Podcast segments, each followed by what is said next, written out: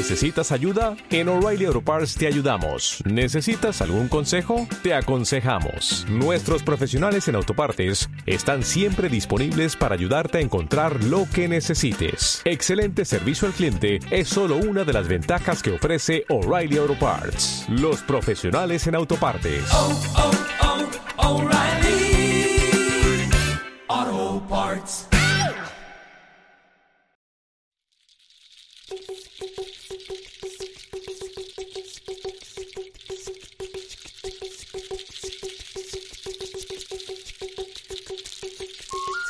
Bienvenidos a Tierra Lemur, un podcast sobre proyectos y manifestaciones artísticas en Costa Rica y América Latina. Mi nombre es Paula Rivera, es un placer estar hoy aquí con ustedes. Muchas gracias por acompañarnos en este sexto episodio de Tierra Lemur. Hoy tenemos el gran placer de contar con la presencia de Mariela Sarabia, quien es maestra espiritual y psicóloga especializada en terapia gestalt, terapia psicosomática y bioenergética. A la vez, Mariela es la creadora del consultorio integral Loto Azul. Bienvenida, Mari. Es un gran placer tenerte hoy aquí en Tierra Lemur. Mari, para comenzar, quisiera pedirte que te presentes, que nos contes un poquito cómo llegaste a, a la psicología, eh, cómo ha sido un poco tu camino y cómo llegaste a crear Loto Azul. Hola, hola a todos. Pues estoy muy agradecida con Pau por esta oportunidad tan linda que me da de formar parte de Tierra Lemur. No me pierdo ninguno de los episodios. De hecho, el, el episodio de ayer lunes me encantó del Contact. Súper, súper lindo porque pues está muy ligado con lo que trabajo yo. Y bueno, presentándome ya, como decía Pau, pues sí, soy psicóloga de la parte de la gestalt, también trabajo lo que es la parte somática, terapia somática, trabajo todo lo que son terapias expresivas, arte, música, danza, teatro y pues un poco de bioenergética. ¿Y por qué a mi consultorio integral le puse loto azul? Bueno, porque como maestra espiritual el budismo me fascina, me encanta, es pues mis raíces más profundas. Y Osho y Buda pues fueron mis maestros en ese momento, cuando tenía 17, o sea, hace mucho tiempo. y la flor de loto siempre me gustó, me gustó en su forma y cuando empecé a estudiarla, pues ver el trasfondo de, de la flor, que es una de las flores más bellas, que crece en aguas pantanosas, podridas, la relacioné mucho con lo que es el alma y el espíritu del ser humano. O sea, cómo venimos con el karma, cómo venimos con nuestras heridas, con nuestras cargas, y venimos aquí a encarnarnos o a sembrarnos en, en una vida que no es fácil, en una vida que es turbulenta, con agua sucia, con agua estancada, donde muchas veces el espíritu, el alma también se ven estancados y, y no sabemos para dónde seguir. Entonces, eso fue primero, yo dije, ok, loto, la flor de loto es fundamental, pero ahora, ¿qué le pongo? Porque suena muy raro loto. Y pensando en los chakras, yo dije, claro, si yo trabajo desde la conciencia, yo despierto la conciencia, el darse cuenta. Entonces elegí el color azul, ¿por qué? Por el tercer ojo. Porque recordemos que de los chakras, pues tenemos el chakra corona y luego viene el tercer ojo. Entonces, el tercer ojo, que es la conciencia, la intuición, por eso se llama loto azul. ¿Por qué? Porque aquí la persona viene a descubrirse, a abrir sus heridas, a limpiar, a cerrar ciclos, a despertar su intuición, su conciencia y sobre todo, pues a dejar el vacío fértil, que es lo que más nos habla el budismo. Claro, me parece demasiado hermoso. Desde la primera vez que me contaste esta analogía de la flor de loto azul, porque siento demasiado esto, que es como la capacidad de cada ser humano de crecer, aún así en la adversidad, ¿verdad? De, de florecer, aunque tal vez nuestro contexto sea poco apto para ello, ¿verdad? Exactamente. Y respondiéndote a la otra pregunta de cómo llegué, pues bueno, en mi vida todo ha sido así, súper sincronía y cero casualidades. yo estaba destinada a ser psicóloga, según yo, ¿verdad? Según mi ego, iba a ser veterinaria. Y estudié un año cuando tenía 20 y no seguí, porque yo dije, no, es que, ¿qué voy a hacer con un animal que me llegue mal? Y si lo tengo que dormir, yo me voy a poner a llorar. Total, que me salí, entré en una crisis existencial donde no valía nada, donde no servía, porque si no era veterinaria, no era nadie. Entonces, bueno, ese es el famoso autosabotaje y el autocastigo y las dualidades, sombra, persona, o si lo vemos desde la gestalta, asustador, castigadora. Y pues para hacer algo con mi vida en ese momento que me sentía como un despojo, con una depresión terrible, pues me metí a estudiar inglés. Me metí en New Learning Academy, estudié un año y ahí fue donde conocí pues a mi guía espiritual mayor. O sea, si ya tenía guías anteriores como Osho, Krishnamurti, me llegó la maestra espiritual, era tres años menor que yo. Y esta chica de una sola vez me vio y me dice, ¿sabes que vos naciste para ser psicóloga y escritora? Y yo por dentro, ¿esta qué le pasa? Esta está loca. O sea, ¿cómo? Sin conocerme y decirme eso. Y total que yo la juzgué mucho. Y yo dije, no, yo con esa loca ni, lo, ni, ni rematada ni loca me la acerco. Y total que ese día me tocó trabajar con ella en grupo. Y de ahí surgió una amistad bellísima. Ella se convirtió en la hermana que yo siempre estuve buscando. Y bueno, estuvimos tres años juntas. Una amistad bellísima, bellísima, bellísima, donde nos sentíamos las dos a distancia. Ella sabía cómo estaba yo emocionalmente, energéticamente y viceversa. Y fue gracias a ella que yo empecé a escribir. Yo escribía poemas desde los 11 años de forma muy catártica. La escritura, de hecho, me sostuvo muchas veces. Me sostuvo muchas veces porque, de como todo ser humano, sin haber sanado, pues yo tenía heridas muy profundas de abandono, heridas de autocastigo, de miedo. Y sí, pensé en el suicidio muchas veces. En la adolescencia sufrí también de anorexia. Y la escritura fue lo que me mantuvo a mí a flote. Si no hubiera sido por escribir poesía, quién sabe dónde estaría. Y fue esta amiga mía que me retó, porque no escribí novelas. Ah, me reta, de venga. Porque recuerden que yo a los 17 empecé a estudiar espiritualidad. Mi ego todavía no estaba como muy domado. Y a los 20 era muy poco tiempo. Entonces por supuesto, me tocaron el ego y, ajá, tome. Y hice una novela de, me acuerdo que la primera fue de 60 mil palabras, súper grande. Y empecé a escribir y a escribir y cuando me di cuenta tenía ya 10 novelas listas y yo dije, ¿qué voy a hacer ahora? O sea, las tengo en una llave de malla en aquel entonces. ¿Y qué voy a hacer? De se van a podrir. Y empecé a tocar puertas y a buscar y me di cuenta que publicar aquí no servía. En eso muere mi amiga de forma súbita. Fue una mala praxis. Ella iba a cumplir los 18 años. Y cuando muere, yo dije, no, en honor a ella yo voy a publicar los libros como sea. Empecé a buscar y buscar y me di cuenta que existía Amazon. Entonces los puse en Amazon Kindle y pues estaba ya llevando mi primer año de psicóloga hasta que después lo terminé.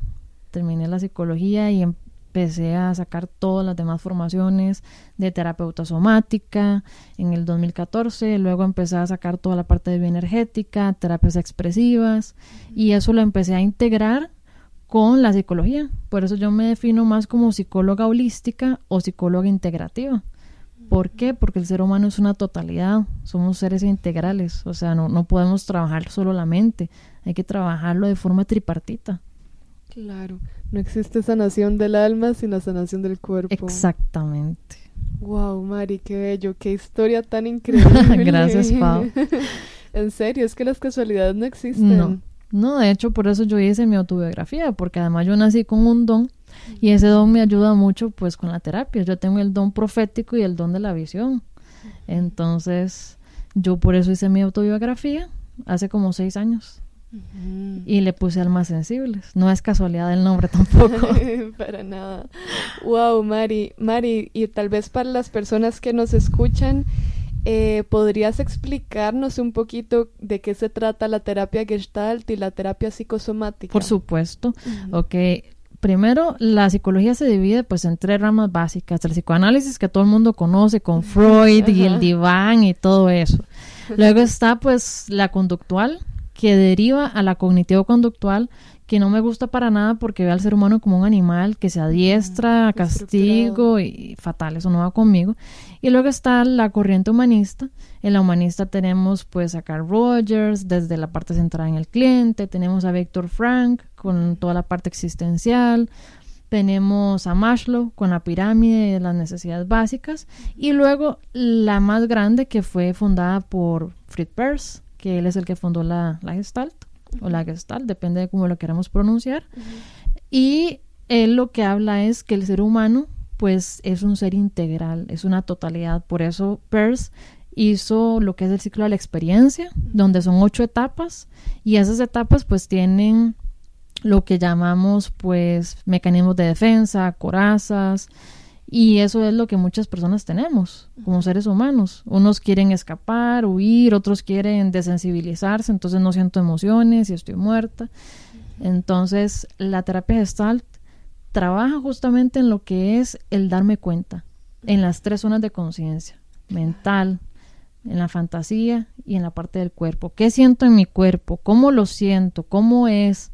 Si fuera una persona, ¿qué cara tendría? ¿Qué nombre tendría? ¿Por qué? Porque buscamos la proyección, buscamos integrar, buscamos unir y está muy ligada pues a lo que son las corrientes orientales, budismo, el taoísmo, la gestal también trabaja mucho lo que es pues la parte de la conciencia, desde la parte del mindfulness, un poco del oponono, entonces es, bastante completa. Y lo que es la parte psicosomática, que la fundadora pues es Adriana Snake. Yo escribí un manual de casos que se llama El síntoma de la palabra. Es un manual de, casos clínicos reales. Lo que cambié fueron solamente los nombres. Y vienen técnicas de mi propia invención. Yo me baso en, en lo básico de Adriana Snake y de ahí pues yo voy sacando las, las técnicas, ¿verdad?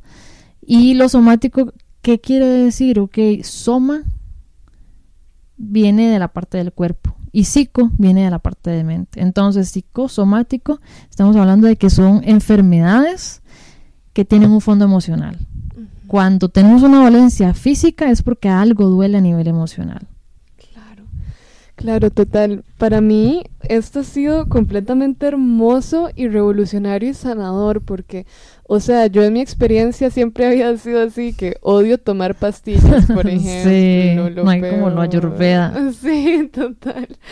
Y odio esto como de que la medicina occidental muchas veces solo te dice como, ay, ya cállese, no se queje, mientras antes se recupere mejor para que siga siendo productivo y productivo y productivo. Exactamente. Y es como, hey, sí, aunque sea una gripe, aunque sea un dolor de rodilla, aunque sea lo que sea, es que es justamente eso, somos seres integrales, o sea, el cuerpo somatiza esas emociones que no estamos siendo capaces de, digerir, de canalizar. Exactamente, el cuerpo siempre, siempre, siempre va a hablarte. Así sea algo en el ojo, así sea algo en la garganta, cualquier cosa, cualquier cosa obviamente yo siempre digo, no podemos pues psicologizarlo todo, porque de, si la persona se comió algo que estaba en mal estado y se enfermó, ay, ¿y ahora qué tengo? No, o sea, pero el 98% de los casos sí es emocional. Entonces, ¿qué hacemos? Que hacemos un diálogo con el cuerpo, un diálogo con el órgano negado, un diálogo con la enfermedad. Eso es lo que trabajamos. ¿Para qué? Para integrar ese órgano a lo que es la parte natural del cuerpo y llegar a la homeostasis. Claro, Mari, wow, qué bello. Mari, y hace un ratito nos comentabas de lo importante y lo vital que fue la escritura en tu desarrollo como adolescente, como ser humano, cómo te sostuvo en tantos momentos de crisis. Entonces yo quisiera ir entrando en este tema relacionado con el arte, ¿verdad? Como esa necesidad de de expresar nuestros sentimientos, nuestro ser de diferentes maneras, que en tu caso fue la, la palabra, la escritura. Entonces quisiera preguntarte, en nuestro desarrollo como seres humanos, eh, ¿por qué es tan importante el arte? O sea, ¿cómo contribuye el arte a nuestro desarrollo como seres humanos? Wow, bueno, el arte primeramente es como la sangre para mí, es lo más importante. Desde niña siempre nací muy artística, me encantan los desnudos artísticos. Desde los cinco años yo pintaba y dibujaba desnudos artísticos, retratos. Siempre me gustó la música, tocaba piano a oído, nunca aprendí a leer partituras. Entonces la música y el arte siempre han estado muy de la mano conmigo y no podía dejar de no integrarlos en, en la psicología. Entonces, ¿por qué el arte es tan importante? Porque es un medio de expresión si lo vemos desde la historia, los jeroglíficos, eso es arte. Si lo vemos desde los grafitis, eso también es arte. Que hay gente que lo cataloga como, ah, no, esos son pintas. No, es una forma de ir contra la sociedad. Ok, vengo a revolucionar, vengo a, a palabrar lo que no puedo decir. ¿Por qué? Porque los medios me silencian. Entonces vengo aquí a expresar en esta pared para que todo el mundo vea lo que pasa, las injusticias, lo que me enoja, lo que quiero. Y pasando de ahí, digamos, como del arte más, ¿cómo puedo llamarlo? Como más social, como más de controversia, pasamos pues al arte en sí, que viene siendo más estructurado, como esos de las galerías y que pintan y todo eso pero ya las personas que se meten en eso no, no sé, como que se desconectan de, del arte propiamente, o los que entran en una sinfónica o entran a cantar ópera y, y, se quedan ahí simplemente en el producir y se convierten en máquinas otra vez. ¿Dónde está el sentir del arte?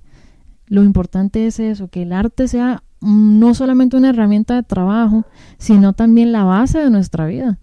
Por eso es que lanzaron esos libros de mandalas para que las personas pintaran. ¿Por qué? Porque son muy, muy relajantes. Por eso también hay personas que les encanta trabajar todo lo que es de crochet y trabajar pues tejiendo y haciendo atrapasueños o canastas. Todo eso es arte. El arte no solamente es pintar así tipo Dalí o tipo Van Gogh. No, no, no. El arte es expresión desde lo que es la música instrumental más clásica, también ellos venían rompiendo. Si estudiamos la música, ellos venían rompiendo mucho. Y son iconos importantísimos. Claro, wow, Mari. O sea, estaba pensando algo muy fuerte y es esto como de...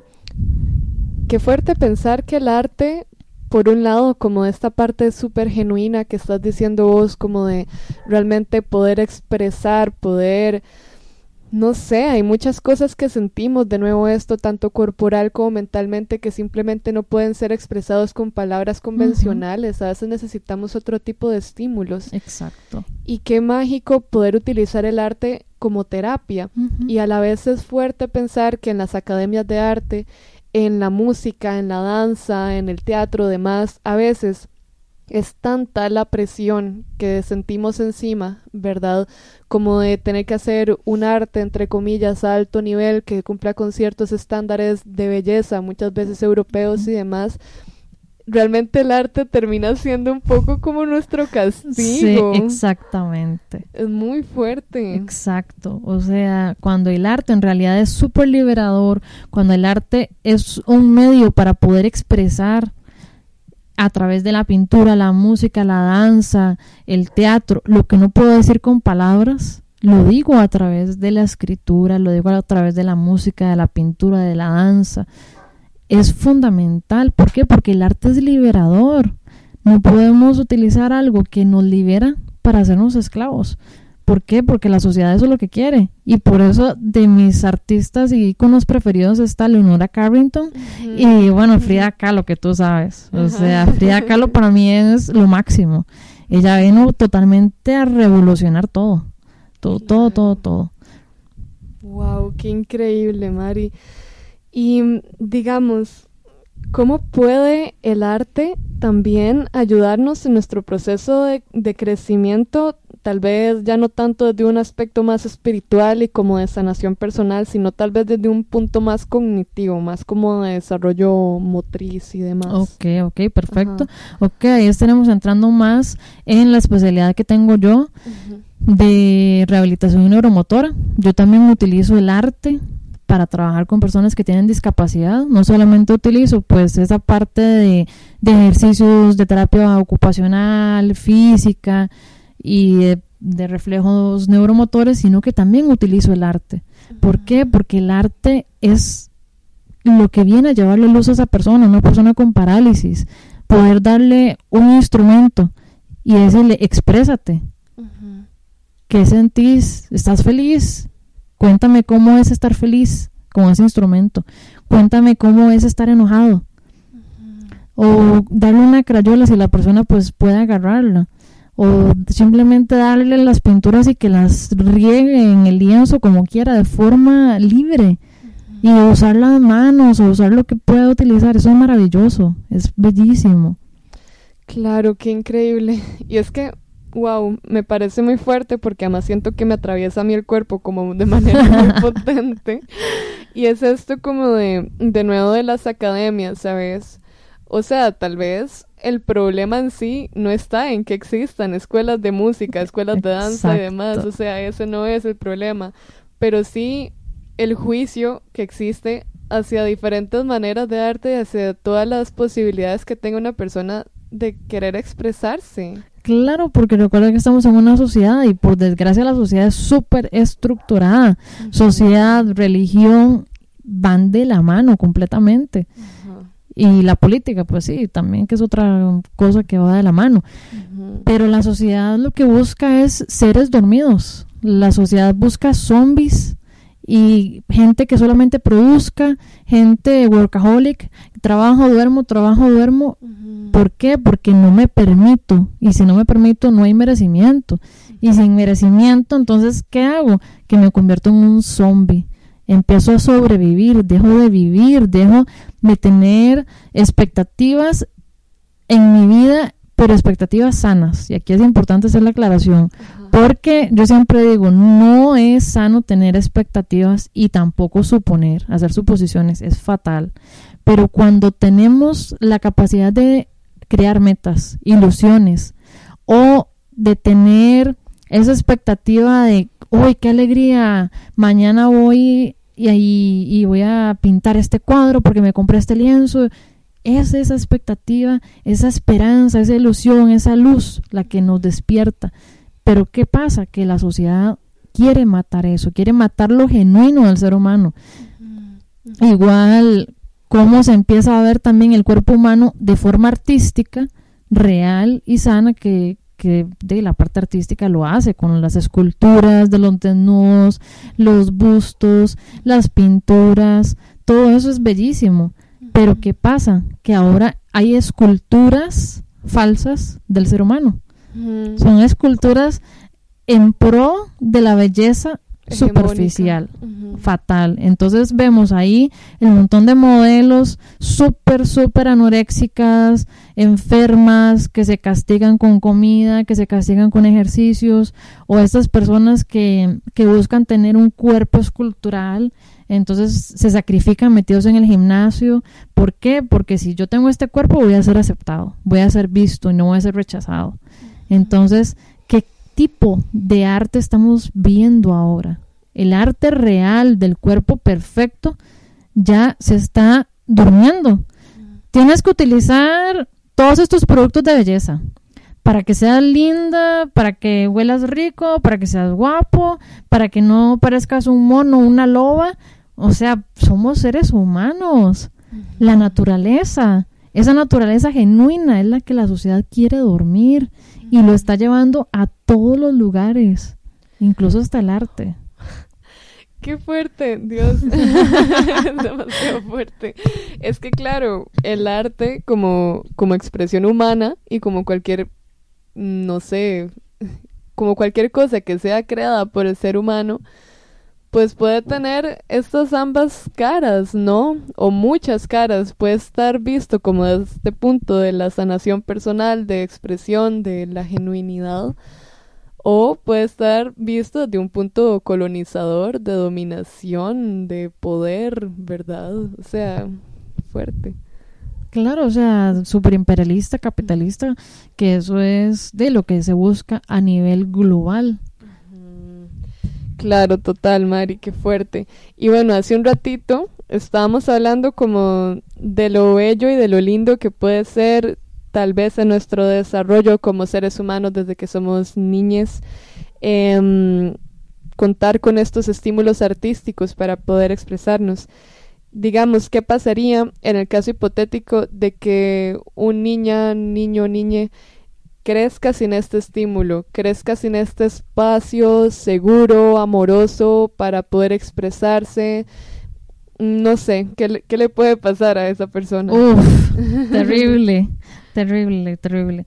O sea, ya no viendo mi ejemplo, que es un ejemplo pues viviente, o sea, ya viéndolo a nivel global, que el arte, como decía, es fundamental. O sea, si lo vemos desde la historia, ya no solo los jeroglíficos, sino también en nuestra cultura costarricense. O sea, esas máscaras burucas bellísimas, las vasijas, todo eso. O sea, ellos siguen cuidando sus raíces, pero ¿qué pasa?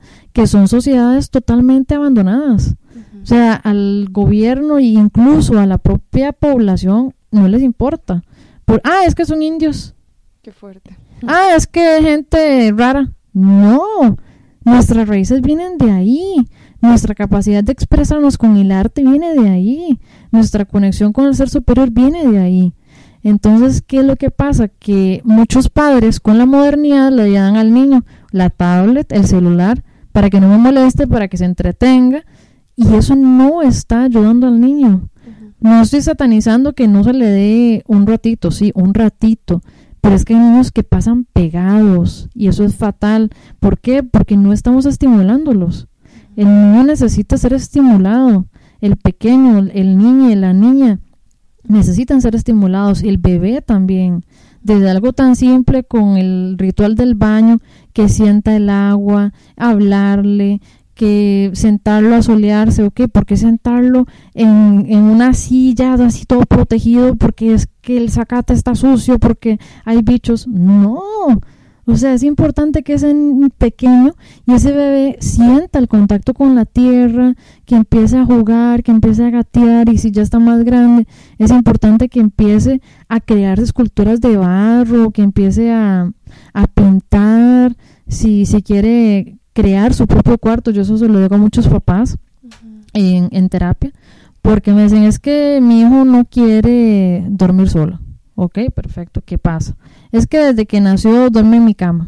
Uf, eso es fatal. El colecho es malísimo. Es malísimo. Entonces, yo lo que le digo a los padres es, ok, vamos a hacer lo siguiente. Dele a su pequeñín pinturas y que su pequeñín decore el cuarto como quiera. Si quiere pintarlo con las manos y hacer churretes, no importa, es su espacio, es un momento pequeño de, lo que va a estar ahí. ¿Por qué? Porque cuando ya tenga siete, ocho años va a decir, ay mami, ¿qué es eso tan feo? Pin pintemos el cuarto. Pero es su espacio decorado a su gusto, su expresión. Entonces, cuando se hace eso, el niño, la niña, el niño, el pequeño, como lo queramos ver, se siente en su espacio. Porque dice, esto lo creé yo, estoy durmiendo y estoy en mi propia obra de arte. wow, qué, qué bello. Claro, le das como ese poder sano y esa capacidad de apropiarse de eso, de dejar su huella, su, su legado en, en su espacio, ¿no? En Exacto. su entorno. Qué bello, Mari. Y es que también hay una cuestión ahí, bueno, hace un ratito de nuevo hablábamos como esta cuestión académica, pero también hay un tema como con el arte en las escuelas, ¿verdad? Uh -huh. Como tal vez que no esté tan especializado como que un conservatorio de música, de danza, uh -huh. además. Pero sí es como que, bueno, ahora también con los recortes en cultura y demás lo vemos. Y es como que al Estado y a la sociedad en sí cada vez le importa menos, ¿no? Proteger este tipo claro. de cosas. Y es muy fuerte pensar como de ahí sí, tal vez un niño, una niña, un niño de nuevo, este, mm, que está ahí pintando, expresándose y demás, pues está siendo una persona libre. Exacto. Y al, y al sistema no le conviene tener seres humanos libres, y es muy fuerte pensarlo.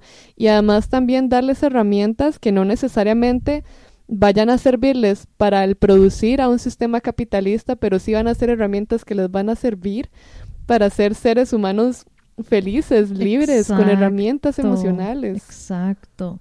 Y ahora que dijiste eso de la sociedad, o sea, a mí casi me da algo cuando empezaron a botar edificios antiguos Qué fuerte. en San José para crear edificios modernos. Es que no tienen idea del valor artístico que tiene eso. Ah, no, es que de ahí eh, está quitando campo. No, no, no está quitando campo. O sea, ¿por qué queremos quitar lo que es arte? Igual pasa con los animales. Sí, los animales también son arte. El ser humano es arte. En ese universo todo, todo, todo es arte. Y, y esto de querer paralizar y cerrar lo de las jirafas y todo esto, es otra vez quitarnos la libertad. Y ayer estaba pensando mucho en, en todo lo que es esto de, del COVID y, y cómo se ha empezado a romper lazos de familias, lazos de amigos por la distancia. Y me llama la atención cómo fijaron, ok, ya no se usa careta, ahora es mascarilla. Porque con la careta por lo menos podíamos ver los rostros, ahora con la mascarilla. Y entonces yo hice un simbolismo, una analogía, y yo dije, mira, o sea, nos están silenciando cada vez más. O sea, si antes nos silenciaban cuando hablábamos en la radio, cuando hablábamos en el periódico, entonces nos silencian también con el arte y ahora, ¡pum!, va la mascarilla. Porque con la mascarilla ya no puedo expresarme, ya no puedo hablar, ya no puedo ir a lugares a decir cosas. ¿Por qué? Porque contamino. ¿Contamino con qué? Ni siquiera Contam- puedo sonreírle a la gente. Exacto, digamos. o sea, contamino con los gérmenes de la verdad, contamino con los gérmenes revolucionarios. Eso es lo que no quiere el mundo, eso es lo que no quiere el mundo. Wow, qué fuerte. Y, y yo veo cómo lo que son libros, Los Juegos del Hambre o esta serie española maravillosa, La Valla, que la gente la ve como, uy, mira, un futuro posapocalíptico. No, estamos viviéndolo, estamos a meses de estar así justamente. Justamente, ¿por qué? Porque ellos lo separan y me llama la atención que lo separan en sectores. Y hemos venido con sectores separados desde hace mucho, los estratos sociales. Así, los indígenas son como el estrato 10, así, los más marginados, y el estrato 1 viene siendo pues la clase política y los sindicatos y toda esa gente. Pero ahora, con lo del COVID, que hay más pobreza, que hay más carencia, que la, la gente ya no sabe cómo expresarse, han encontrado esto a mí me, me encanta porque con todo y la pandemia, con todo y que las personas han perdido su trabajo, que las han separado de amistades, de familias, son personas que han buscado la manera de salir adelante y se han convertido en emprendedores, emprendedoras y eso me fascina. ¿Por qué? Porque han utilizado el arte. Conozco personas que no tenían nada de comer y dijeron, mira, o sea, yo tengo ropa vieja, voy a hacer atrapasueños. Y empezaron a hacer atrapasueños con ropa vieja, súper lindos, y utilizando ramas de la casa en el jardín, y empezaron a venderlos y de ya tienen su, su propio negocio. Gente que tenía pues un árbol de frutas en la casa, ok, ¿qué pasa si yo hago conservas? Ok, también el cocinar es un arte. Entonces son personas que, ok, voy a hacer bisutería, voy a cocinar, voy a hacer atrapasueños, voy a hacer eh, tatuajes, que ese es el caso también de un muchacho que me ayuda a mí con la mensajería. Él, él es mensajero y también hace tatuajes. Y él pinta precioso, porque el jovencito pintaba cuadros, pintaba óleos.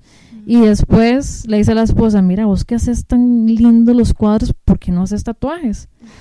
Y él en plena pandemia se tiró a hacer tatuajes y eso le ayudó un montón para que su familia comiera. Entonces, eso es fundamental verlo cómo el ser humano cuando está en situaciones de crisis, que la palabra crisis, si lo vemos desde la, lo que es el significado japonés oriental, pues viene siendo una oportunidad. Siempre que hay crisis es una oportunidad para crecer. Siempre, siempre, siempre. O sea, los mejores inventos del mundo se crearon cuando había crisis, cuando mm, había una necesidad. Y eso pasa. O sea, empezamos a crear y generar ideas desde la necesidad. El bombillo y la luz eléctrica no fue porque se me ocurrió, no. Es que vi que había una necesidad. Entonces empecé y wow, me di cuenta de que creé la luz. Luego con, con lo del antídoto para las serpientes, ok, me di cuenta de que hay una necesidad. ¡Pum! ¿Por qué? Porque la ciencia también es arte. Y ciencia va para todo, astrología, astronomía, que eso me encanta, todo lo místico, todo eso es ciencia con arte. El arte es todo. El arte está en cada una de las células, en una simple planta en una flor, o sea, basta ver la perfección de una hoja. O sea, es impresionante. Wow, Mari. Qué dicha que eso quedó grabado. Qué lindo. Total, o sea, es como esta manifestación divina, como de una idea, de un sentimiento que se está materializando en, en algo, ¿no? En algo concreto y tal vez ni siquiera en un objeto, o sea, tal vez en un momento que ya pasó, pero se materializó, fue lo vivimos, lo presenciamos, ¿verdad? Wow, qué lindo. Y además me gusta esto, me gusta como como también replantearse este tipo de cosas como qué concebimos como arte, ¿verdad? De nuevo, este arte solamente europeo, claro. que cumple con ciertos estándares y demás, o, o realmente como estas manifestaciones humanas, de verdad, como ese vos, como cocinar. Y, y además es muy lindo como esto que acabas de decir relacionado como con el COVID y como la crisis es un rito de iniciación. Exactamente. Más bien, de nuevo como con esto del loto azul y demás, como poder, la capacidad de florecer y de crecer en la adversidad, ¿verdad? Y es muy fuerte porque a ver, yo no quiero caer en esto como de romantizar la pobreza, ¿verdad? Pero sí creo, y esto tal vez es solamente una opinión demasiado personal, y es que en estos tiempos para mí la autogestión es la solución. Claro. Autogestionarse, crear y que tal vez nos han vulnerabilizado como grupo humano, como sociedades, pues bueno, ya no más ya no más. O sea, si nos ayudamos, si realmente generamos esta colectividad amorosa, sin juicios, donde si yo tengo de más, entonces le doy a la otra persona y demás.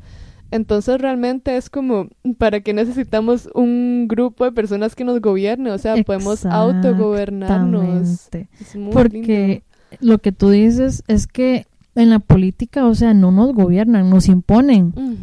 Nos imponen. O sea, son títeres manejando más títeres. ¿Y qué es lo que hacen? Que nos mutilan. Van generando y generando y generando zombies otra vez. Entonces, ahí también es donde yo, ¡pum!, tiro otra vez mi parte revolucionaria y mi parte contra la sociedad y todo, de cómo la, la política y todo esto nos vende el comunismo como, wow, o sea, la gran maravilla. El comunismo otra vez es imponer, es imponer. ¿Por qué? Porque es obligar al que tiene a quitarle y darle al otro. ¿Por qué obligar? ¿Por qué no sembrar empatía? ¿Por qué no sembrar amor? Por eso el comunismo es pura mentira. Eso no es igualdad, es una igualdad solapada. Igual en, en nuestro país, o sea, que tenemos libre expresión. Mentira. Porque alguien se pone a hablar en la plaza X y cuando nos damos cuenta ya están cinco patrullas llevándoselo preso. Total. Ah, pero no se llevan preso a una persona que, que cometió un acto de pedofilia o una persona o que legalizó la pesca de arrastre. Ay, ni me digas eso, que me tiene ah, fúrica. No, no, o sea, aquí las leyes están en el aire. O sea, necesitamos de verdad volver a los tiempos antiguos por eso decía al puro inicio, nuestras raíces están en los nativos, que la gente despectivamente dice indios. No, no, o sea, son nuestros nativos, son nuestra raza. Gracias a ellos es que tenemos las farmacias. ¿Por qué? Porque esos típicos remedios de la abuela, no es que a una de las tantas abuelas se le ocurrió en Halloween decir, ¡puf! la posa mágica. No, no es ninguna poción mágica. Es que eso ya viene de antes y de antes y de antes. Pero ¿qué pasa? Que vienen las compañías farmacéuticas con su capitalismo y vienen a imponer los fármacos que es una receta natural pero modificada. Y eso es veneno para nosotros. Claro, claro, claro, total. Y además, o sea, que también toda esta cuestión como de la medicina natural también es resultado de muchísimos, de muchísimos, de muchísimos años de estudio, de conocimiento y que, o sea, que eso también es un método científico, ¿no? O sea, la prueba y error, el observar, el, el ver los resultados, cambiar hipótesis y demás. Entonces, o sea, es, es cero que deberíamos desprestigiarlo solamente porque nos han metido en la cabeza que, que tenemos que tomarnos una pastilla y cállese y ya. qué fuerte. Mari, bueno, volviendo un poquito al tema como de arte como terapia. Este, yo quisiera preguntarte eh, cómo utilizas o cómo se puede utilizar todo esto que hemos estado hablando de esta materialización de las ideas y los sentimientos. Em, en la terapia psicológica, en los procesos de sanación, en el proceso como de reencontrarme con mi propio ser genuino y demás. Ok, bueno, como decía también al inicio, mm, yo me defino más psicóloga integrativa de corte holístico. ¿Por qué? Porque yo utilizo el arte en cualquier situación. ¿Y por qué integrativa? No solamente porque utilizo muchas cosas, sino porque las terapias son personalizadas. Yo le pregunto a la persona siempre, mira, ¿qué te gustaría trabajar? ¿Querés utilizar pintura? ¿Querés utilizar música? ¿Querés utilizar teatro? ¿Por qué? Porque no me gusta imponer, no me gusta imponer. O sea, la persona viene a su espacio a trabajarse a sí mismo. Y como dice Peirce, es de valientes estar en la silla caliente porque no es cualquiera el que viene a desnudarse el alma ante un desconocido con ese miedo de y si me hace un juicio y se me critica y si me asusta. Entonces yo siempre les, les digo, o sea, es maravilloso que estés aquí con ese valor para sanar. Con respecto a lo del arte, ok, tenemos la arteterapia, que es utilizar desde pinturas hasta Puedes hacer manualidades, pintar máscaras, que eso me encanta. Yo pongo a las personas a, pintar máscaras, a veces con los chicos, con los adolescentes. Lo que trabajo mucho es el mural de las quejas.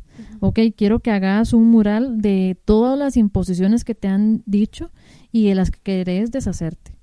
Entonces, eso para ellos es muy catártico.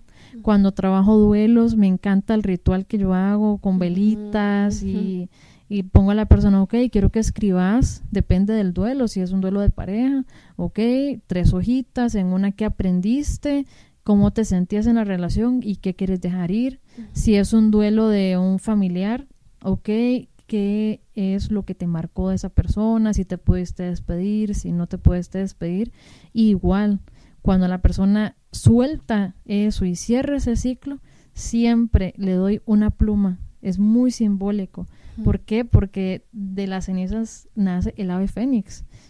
Y la flor de loto, pues nace de la, de la mugre, del agua sucia. Entonces, el arte es fundamental. Yo trabajo, por ejemplo, si voy a utilizar las polaridades o las dualidades. Asustador, asustada. ¿Ok? Escoge un instrumento de música que te conecte con tu parte asustadora, con ese que te da miedo. Y otra que se siente asustada. Entonces le digo a la persona, ok, convertite en ese instrumento, habla como ese instrumento, me lo presentas y luego empezás a tocarlo. ¿Cómo suena? ¿En qué parte de tu cuerpo suena? ¿Con qué te conecta? ¿Qué te recuerda? Y muchas veces la persona pues logra integrar ambas polaridades en una sola y es cuando yo le digo, ok, quiero que hagas una orquesta. ¿Cómo suenan esas dos juntas? ¿Quieres integrarle un instrumento más que sea tu totalidad, Entonces escoge tres instrumentos y hace una canción.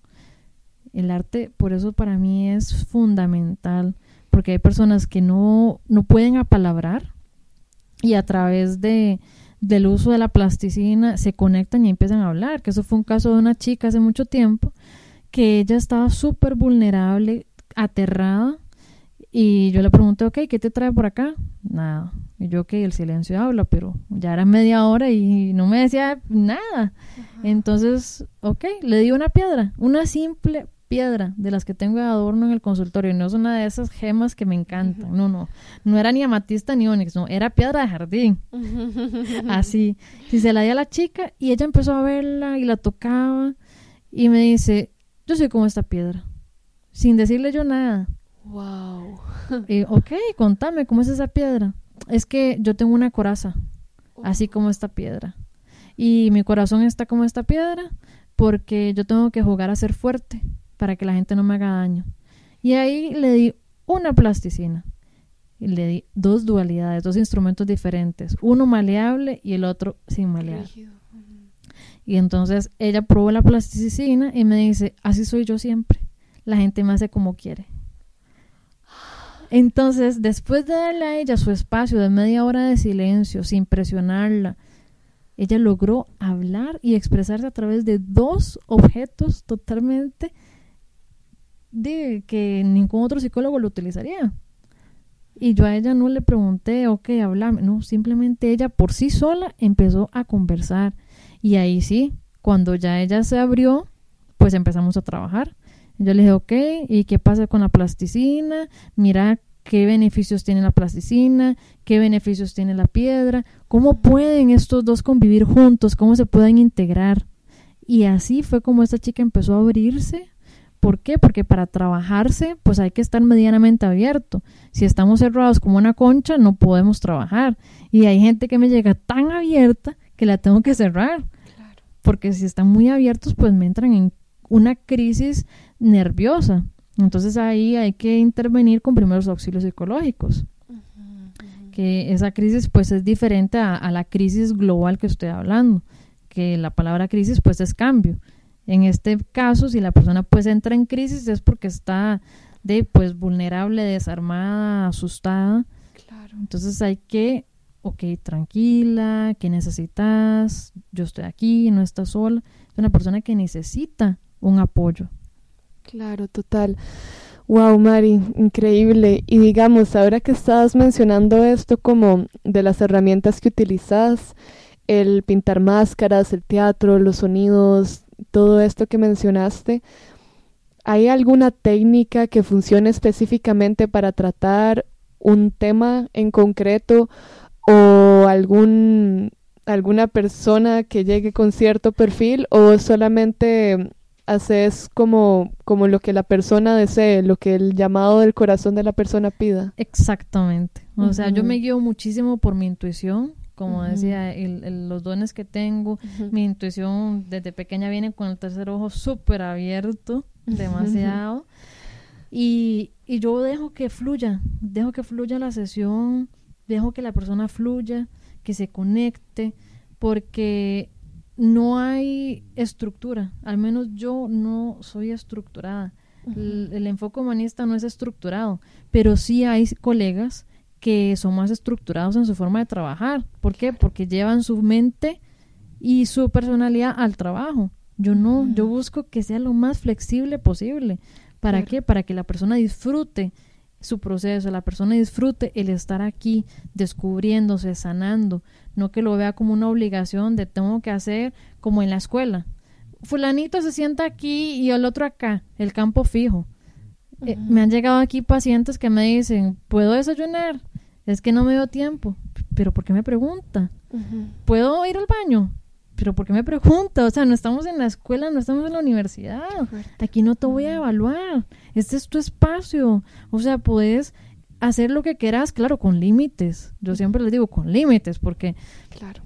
ahí no falta más de uno que después diga, uy, tengo mucho calor y, y, y quede en, en ropa interior. o sea, pues sí, tampoco sí. así. Pero sí que tenga sus límites de, ok, si quieres acostarte, te acostás. Si quieres que trabajemos en el piso, trabajamos en el piso. O sea, lo más libre, lo más libre, porque de eso se trata, de en que empecemos a fluir, a que se vayan esas corazas. Y un libro que me encanta, que se lo trabajo mucho con las personas que tienen pues esas corazas muy fuertes, que yo les doy siempre como tres sesiones de gracia, siempre, así de, de pura tolerancia, de empatía. Ok, si no se abrió, va el martillo de Thor, de un solo, porque necesito quebrarla, porque es tanto el yeso y la masilla y el cemento que tiene que así no puedo trabajar. Claro. Entonces les pongo a leer El Caballero de la Armadura Oxidada, que eso es un libro espiritual bellísimo, súper corto, pero que te mueve hasta el último pelo, literal. O sea, la persona que no se abre con ese libro, uff, que nunca me ha pasado. De hecho, todos me llegan bien abiertitos después de que se los lee. Porque hacen una proyección con el caballero. Claro, es que es también justo esto que estás diciendo del arte, o sea, no es, no es solamente esta como fuerza materializadora, sino esta fuerza de espejo, Exacto. que vos te ves reflejado en, en las, en las cosas que escuchás, que estás haciendo, que ves, o sea. Claro, por eso volvemos al tema de Frida Kahlo. Frida Kahlo no pintaba animales, no pintaba paisajes, no, era su propia autobiografía en cuadros. O sea, es maravilloso, todo su dolor, todos sus miedos, todo, ella lo proyectaba. Y era un espejo, no solo para ella, sino para nosotros. Todos los cuadros de ella hablan tanto, pero tanto. O sea, es, es maravilloso. Wow, qué increíble, Mari. Estoy aprendiendo demasiado. Y yo siempre aprendo de ti un montón. Ay, qué lindo. Mari, bueno, yo quisiera seguir hablando tres horas más. Ay, yo también, créeme.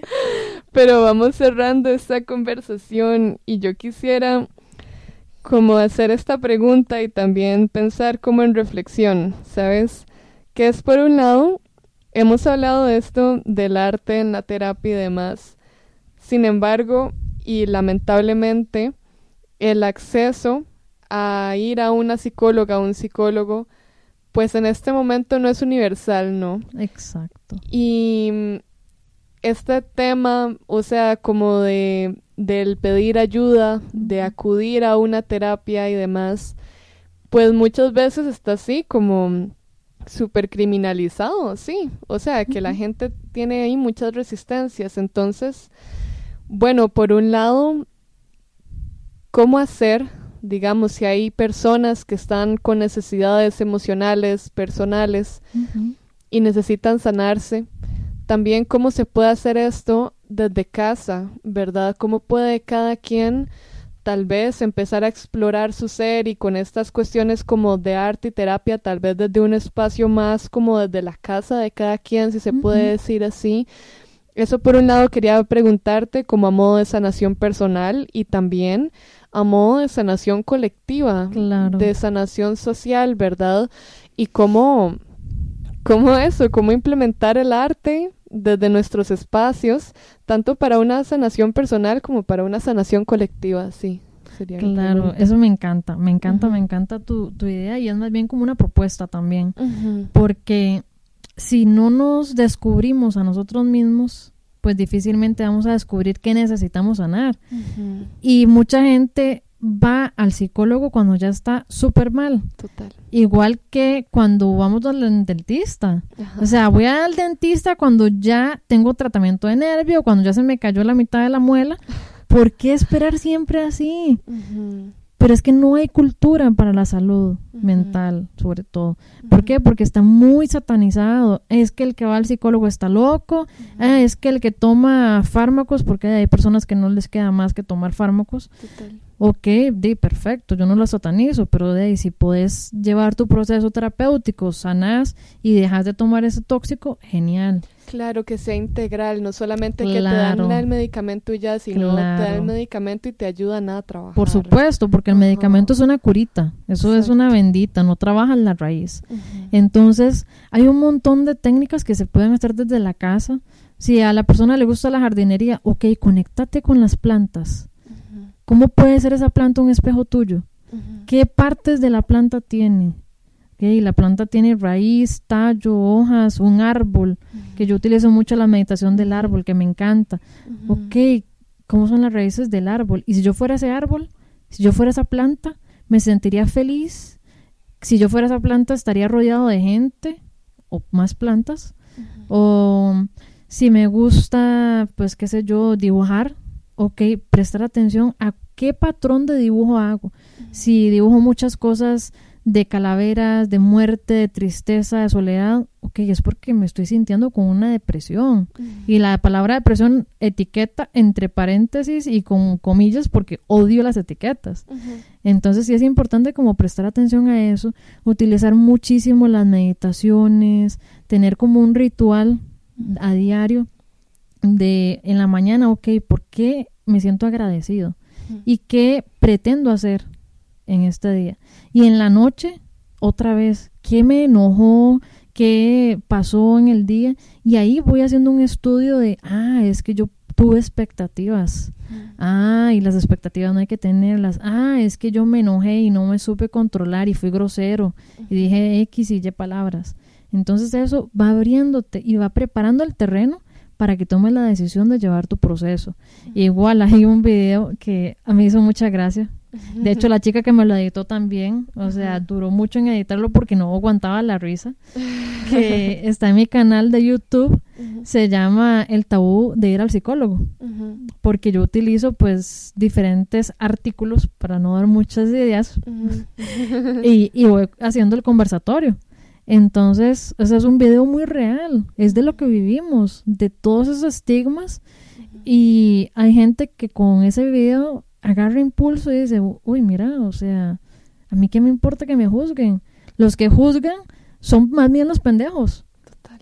¿Por qué? Porque no, o sea, yo prefiero quedarme con mi podredumbre o con mi cloaca sin limpiar y sin trabajar porque no, me da miedo.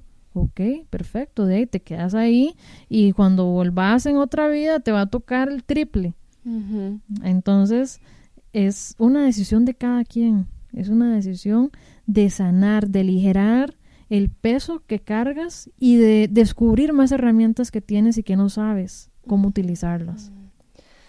Wow, Mari, increíble. Sí, esto de los juicios es muy fuerte porque, o sea, es esto de que lo que a una le molesta a las demás personas, en el fondo es lo que nos molesta de nosotros mismos. Exacto. Esa es la típica proyección. El espejo. Exacto. el espejo puede ser hermoso y puede ser aterrador, pero siempre es demasiado necesario. Claro, es que somos sombra y persona. Por eso Jung habla de la persona y la sombra y habla del espejo. Ujú. Jung es maravilloso también. Claro, total, Mari, wow. Ha sido una conversación increíble. Para finalizar, quisiera que nos dijeras dónde pueden encontrarte, dónde pueden encontrarte a vos y a Loto Azul.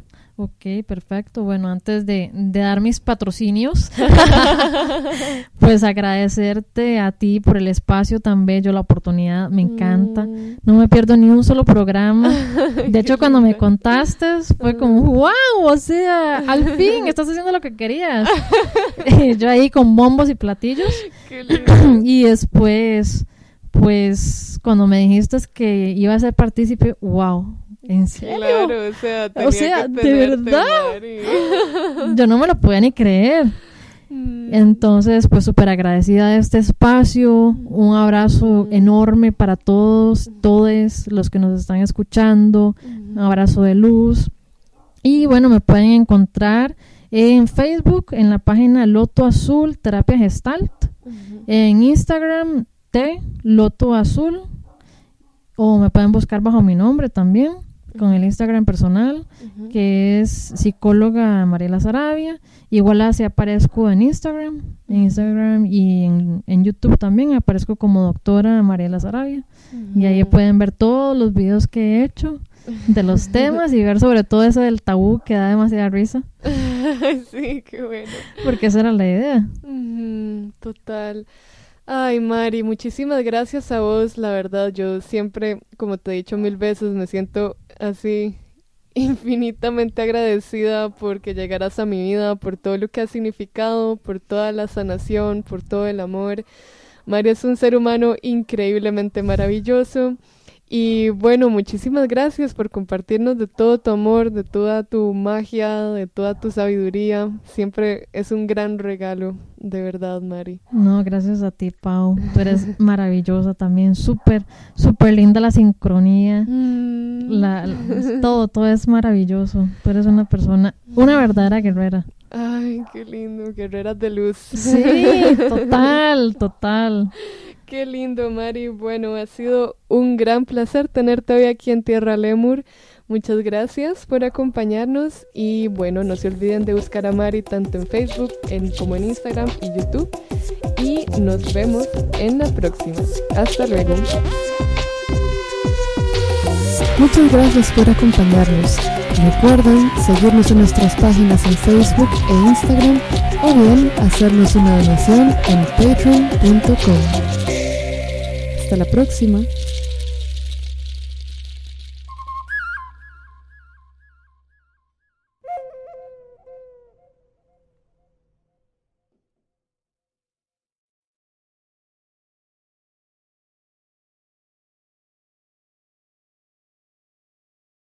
¿Te preocupas por tu familia? Entonces, ¿por qué darles solo huevos ordinarios cuando pueden disfrutar de lo mejor? Eggland's Best, los únicos huevos con ese delicioso sabor fresco de granja, además de la mejor nutrición, como 6 veces más vitamina D, 10 veces más vitamina E y 25% menos de grasa saturada que los huevos regulares, además de muchos otros nutrientes importantes. Así que, dales los mejores huevos. Eggland's Best, mejor sabor, mejor nutrición, mejores huevos.